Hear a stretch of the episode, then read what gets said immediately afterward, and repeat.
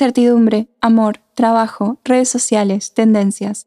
10 minutos para charlar sobre temas que nos importan porque no, no somos tan raros y no, no estamos solos. Soy Flor Nieto y esto es Vida Millennial.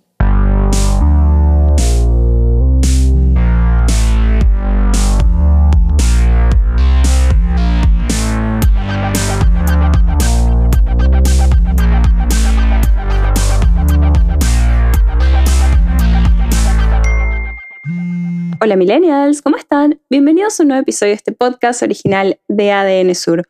Hoy vamos a hablar sobre la salud mental materna.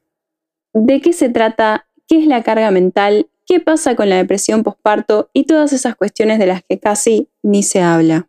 En un principio, este iba a ser un episodio sobre cómo descansar, pero estamos en la semana de la salud mental materna y me pareció más relevante. Primero, porque todavía no se habla mucho de eso y segundo, porque estoy re ahí. Por si son nuevos en este podcast, o bastante despistados, hace cinco meses y medio tuve una bebita hermosa que me revolucionó el mundo y vida millennial forma parte de todo eso. Capaz dirán, che, pero esto es vida millennial, y les diré, los millennials somos jóvenes, pero no tanto. Además, todos tenemos amigas con hijes, pero sobre todo, también se trata de tocar temáticas que quizás no escuchamos tanto, pero que necesitamos. Ya que hablamos tanto de feminismo por acá, comentar que todo el tema de la maternidad es un espacio pendiente de la agenda feminista, que sí, está con muchos otros temas, obvio, pero la parte de cómo volver al trabajo, por qué la gente te trata diferente si tenés hijos, que algunos te ven inclusive menos capaz, cómo no te toman el laburo si estás embarazada o pensás hacerlo, cómo la licencia por paternidad no dura nada, inclusive muchas oficinas no tienen sector de lactancia o dónde sacarte, cómo todo el mundo también espera que sigas trabajando como si no hubieses acabado de parir, etc. Obvio que es re complejo todo y hay mucho que analizar. A mí misma me pasa estar recibiendo mensajes 24/7 como si eso no fuera tiempo de estar con mi bebé o lo que sea y obvio a nadie le importa.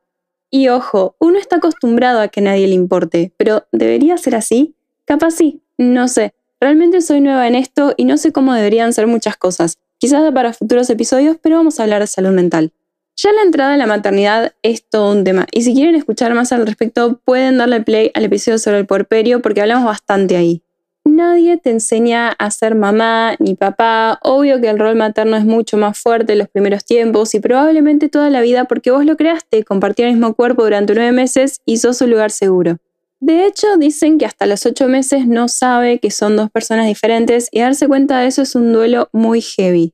Bueno, tenés a esa personita que depende de vos 24/7. Justo hace poco fue el Día del Trabajador y dicen que el trabajo más importante y más exigente es el de la maternidad. ¿Por qué? Porque no paras. Y doy fe. Miren que yo trabajé y trabajo los sábados, domingos, capaz a las 9 de la noche y sigo, o si hay cierre de suple lo que sea, a las 11 se trabaja hasta esa hora, no importa. Pero hasta en ese trabajo que es súper demandante y no paras un minuto tenés espacios libres o te vas a dormir. En la maternidad eso no existe. Le juro que el único momento en el que descanso, el que no hago nada, es cuando duermo y ni siquiera es dormir toda la noche. Es muy heavy y la sociedad lo invisibiliza. Nadie habla de eso, casi nadie. Tanto es así que cuando estaba embarazada, ya al final con nueve meses y muchos kilos, pensaba que quería que naciera para poder dormir. De verdad pensaba eso, que iba a poder dormir. Obviamente hay gente que te reasusta o te lo readvierte hasta como disfrutando. Sí, es hermoso y no lo cambiaría por nada en el mundo, pero hay que ser muy fuerte, tener una red de contención grande porque la salud mental se te va a la mierda. El Instituto Europeo de Salud Perinatal señala que el Día Mundial de la Salud Mental Materna se lanzó para aumentar la conciencia acerca de los problemas de salud mental en el periodo perinatal, con la finalidad de que las mujeres busquen ayuda y reciban el tratamiento o acompañamiento que necesitan para reducir su sufrimiento y mejorar su vivencia con la maternidad. El objetivo común es sensibilizar a la población mundial acerca de la importancia de la salud mental materna y mejorar los recursos destinados por los gobiernos a la prevención, detección y tratamiento de los trastornos mentales durante el embarazo y el primer año tras el nacimiento. Con esta campaña se busca contribuir, por una parte, a superar el estigma que hace que las madres que tienen dificultades para atravesar esta etapa se sientan juzgadas por eso y no se atrevan a expresar su malestar y reclamar la ayuda de que necesitan y a la que tienen derecho.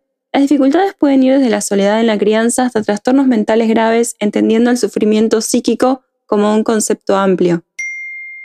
Por otra, señalar la relación entre las causas y los efectos, comprendiendo mejor el impacto en la salud mental materna de factores presentes en la vida de muchas mujeres, como las dificultades económicas, el estrés laboral, los conflictos familiares, la violencia de género, la medicación innecesaria del parto, la violencia obstétrica, la falta de apoyo social, el estrés inherente a un seguimiento del embarazo que pone el acento en todo lo que puede ir mal, e incluso la falta de descanso en un sistema laboral que no tiene en cuenta la increíble gesta psicobiológica que supone gestar un bebé.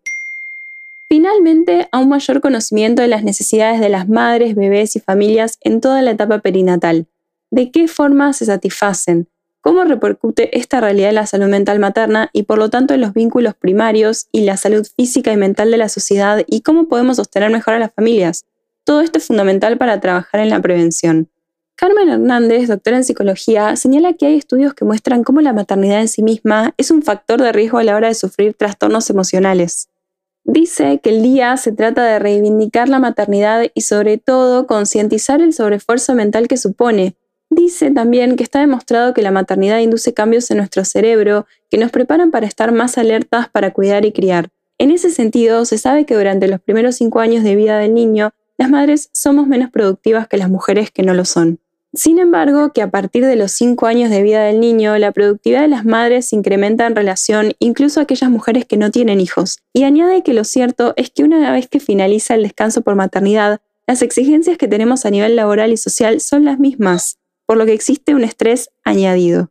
Y ahí justamente entra en juego la carga mental de la maternidad, que facilita que tengamos más estrés, más ansiedad y más trastornos emocionales.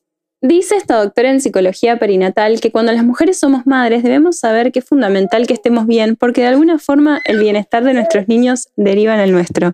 Y si escuchan esa vocecita, es la Anita que participa activamente en este podcast.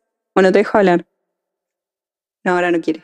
Volviendo a la carga mental provocada por las tareas invisibles que van desde las obligaciones del hogar hasta la coordinación de actividades de los niños, esta sobrecarga asociada a la maternidad activa la producción de cortisol, la hormona del estrés. Dice que más que lo que hay que hacer, esta carga está en lo que hay que pensar y esto no aparece en las estadísticas, porque son tareas muy difíciles de cuantificar. La psiquiatra Alexia Camuñas Palacín señala los factores que impactan en la salud mental materna. Cansancio, fatiga, falta de sueño, idealización de la maternidad, pérdida de un bebé, la transformación personal, cerebral y trascendental que conlleva ser madre, la reactivación de traumas pasados, los cambios hormonales, problemas sociales o económicos, conflictos de pareja o familiares, antecedentes familiares o personales de trastornos mentales, la experiencia del parto, dar a luz a un bebé prematuro o que requiere ingreso en la unidad de cuidados intensivos. La soledad. La falta de recursos especializados en salud mental perinatal. ¿Y cuáles son las señales de alarma?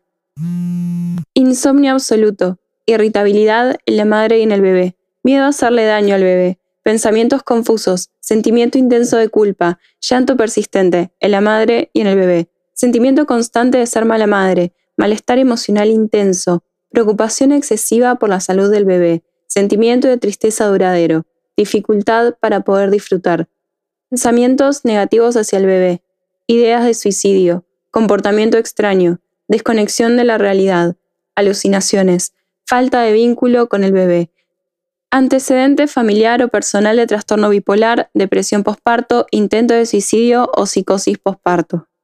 Además, la psiquiatra comparte qué se puede hacer para contener y prevenir. Escuchar a las madres y evitar juzgarlas. Compartir los cuidados del bebé. Favorecer el descanso de la madre. Promover el ejercicio físico en el embarazo. Promover una dieta saludable en las madres. Promover la lactancia materna. Implicar al entorno familiar. Favorecer el contacto de las madres con otras madres.